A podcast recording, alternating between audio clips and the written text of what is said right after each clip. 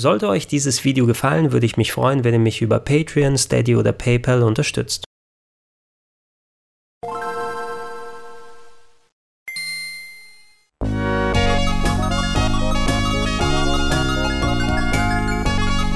Schönen guten Tag und herzlich willkommen auf rpgheaven.de zu Gregor testet Wonderboy Usher in Monster World.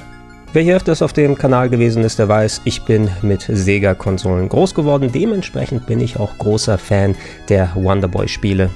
Natürlich gefallen mir da auch die Anfänge der Serie, die man eher als Arcade Jump'n'Runs bezeichnen könnte, aber insbesondere ab Teil 3 macht mir Wonderboy Spaß, denn ab da ist die Serie zum Metroidvania geworden. Der bis dato vorläufig letzte Teil der Hauptserie erschien Mitte der 90er exklusiv in Japan auf dem Mega Drive, machte dann aber doch wieder einiges anders. Allen voran war der Name, da war nämlich nicht mehr Wonder Boy zu sehen, sondern nur noch Monster World 4 und auch der Hauptcharakter wurde ausgetauscht. In dem Action-Adventure seid ihr diesmal in die Rolle der grünhaarigen Asha geschlüpft, die mit ihrem blauen Flugbegleitertier Piplogo unterwegs gewesen ist. Allerdings das Metroidvania wurde ein klein wenig runtergedreht. Es gab immer noch eine Storyline, eine Hubwelt, in der ihr zwischendurch mit Leuten reden konntet, euch ausrüsten durftet und verschiedene Geheimnisse entdecken. Allerdings die eigentliche Welt hängte nicht mehr komplett zusammen, sondern sie war mehr in eigenständige Level abgetrennt.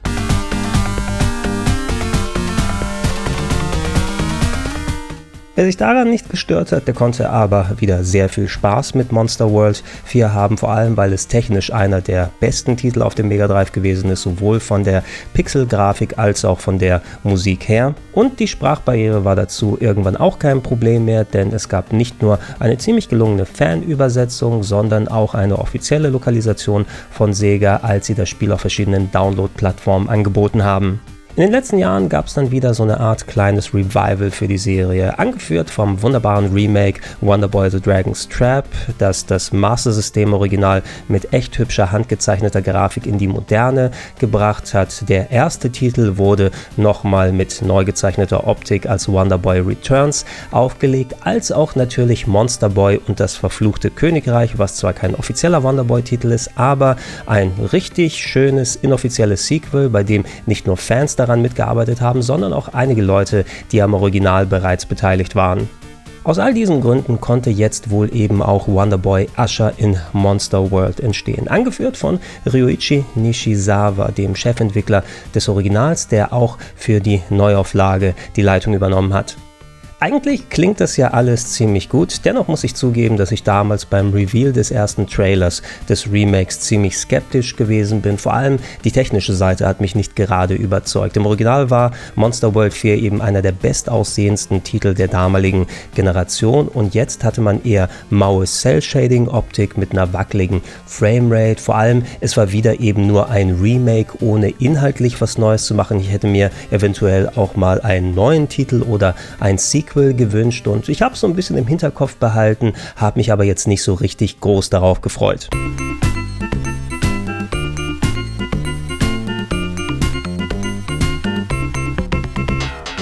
Nun denn, jetzt ist das Remake draußen für Nintendo Switch, für den PC und für die PlayStation 4. Letztere Version habe ich gerade auf der PlayStation 5 durchgespielt, von der seht ihr auch hier die Footage gleich und muss meine Vorabmeinung revidieren, denn ich finde, als klassisches Remake ist das richtig schön gelungen.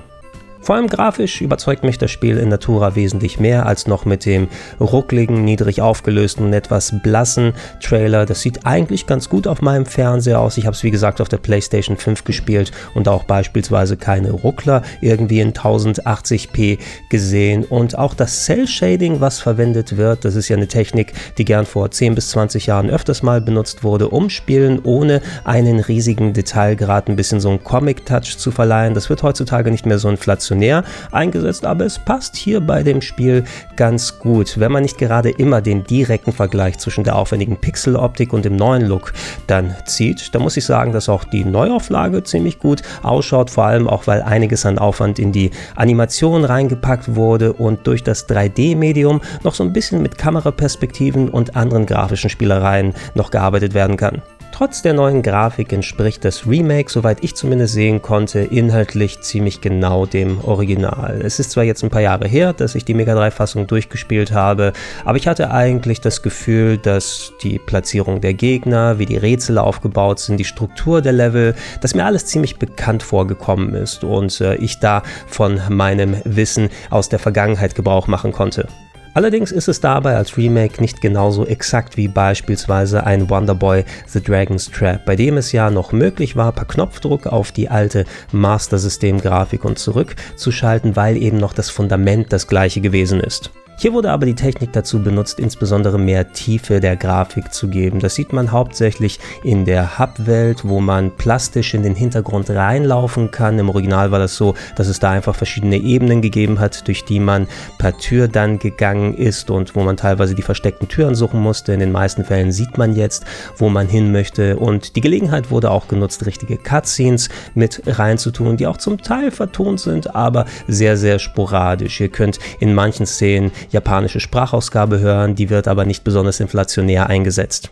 Oh, Asha yo. こんなところにいたのか。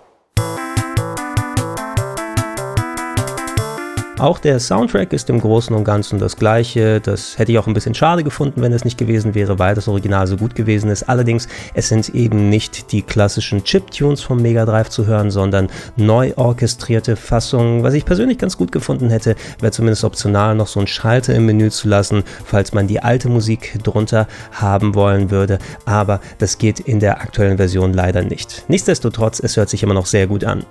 Ansonsten halten sich die Änderungen aber in Grenzen. Die Steuerung, die wurde ein bisschen angepasst. Äh, moderne Konsolen haben ja etwas mehr Knöpfe als das Mega Drive damals noch zur Verfügung und zumindest auf der PS5 bin ich ganz gut damit zurechtgekommen, als auch das Save-System, was angepasst wurde, wo auf dem Mega Drive noch limitiertes Speichern möglich gewesen ist. Ihr musstet bestimmte Personen in Dungeons suchen und dann konntet ihr erst absaven. Ist hier außerhalb von Bosskämpfen eigentlich immer möglich, einen Speicherstand anzulegen. Ihr geht dafür einfach ins Menü Speichert ab und könnt auch direkt von da wieder weitermachen, wenn ihr wollt.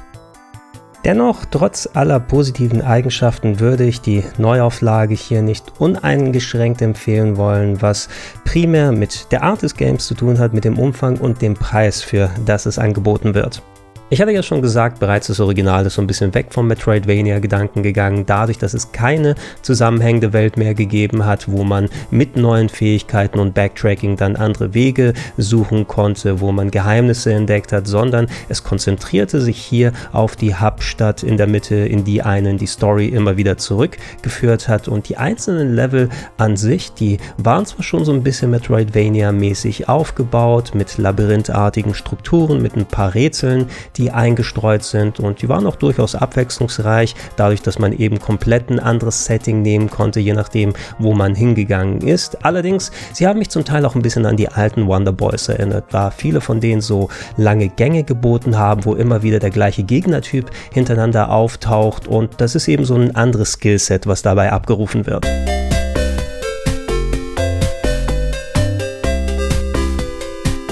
Durch diese Struktur hat das Spiel aber auch keinen besonders großen Wiederspielwert. Habt ihr mal ein Level beendet, dann wird eine Statistik eingeblendet, bei der ihr sehen könnt, oh, ich habe eventuell den ein oder anderen blauen Kristall verpasst, von denen 10 jeweils ein weiteres Herz auf eure Leiste geben, aber die werden eh so inflationär in dem Spiel verteilt, selbst wenn ihr nicht alles in einem Level gelöst habt, die Motivation da nochmal reinzugehen und alles komplett nochmal zu machen, um nochmal irgendeine andere Ecke abzusuchen, wo was verpasst werden konnte, die ist nicht besonders hoch.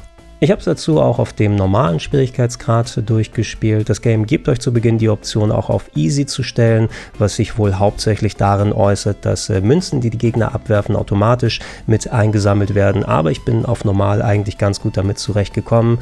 Ähm, erst die Endgegner gegen Ende hin hatten ein paar nervige Eigenschaften, aber ansonsten sollte das meiste, wenn ihr so ein bisschen Jump'n'Run erfahren seid, First Try sein bis dahin. Und das andere, was euch nervt, sind maximal die etwas labyrinthartigen Level, wie sie aufgebaut sind. Aber ansonsten war ich innerhalb von einem Nachmittag in so dreieinhalb bis vier Stunden am Ende und hatte dann alles gesehen, was ich nochmal sehen wollte.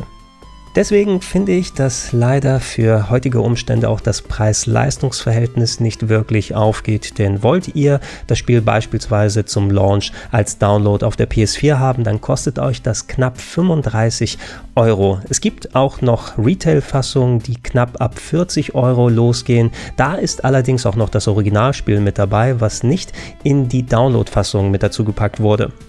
Zum Vergleich, äh, vor einigen Jahren hatte das Wonder Boy The Dragon's Trap Remake zum Launch digital knapp 20 Euro gekostet und ist vom Umfang her vergleichbar, wenn nicht sogar ein bisschen umfangreicher und hat eben noch die Metroidvania-Formel, die dadurch ein klein wenig ergiebiger ist. Der Preis ist näher dran an Monster Boy, was eben aber ein Spiel ist, was unter modernen Sensibilitäten entwickelt wurde und knapp den fünffachen Umfang bietet.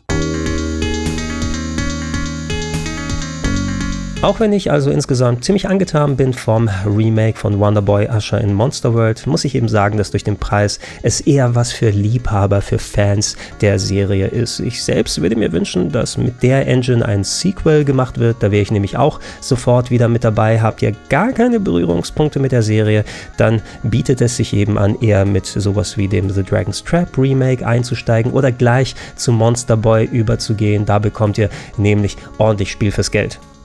Das soll es erstmal gewesen sein. Bleibt weiter auf dem RPG Heaven für Videos dieser Art. Wenn es passt, dann kommen natürlich auch Podcast-Versionen in den Gedankensprung-Feeds oder direkt auf plauschangriff.de. Und wenn ihr es noch nicht macht, ich würde mich darüber freuen, über eine kleine monatliche Unterstützung. Die macht es mir möglich, solche Videos wie die hier für euch umzusetzen. Unter anderem auf patreon.com slash rpgheaven, auf steadyhq.com slash rpgheaven oder gerne auch direkt unter paypal.me slash Vielen Dank und tschüss.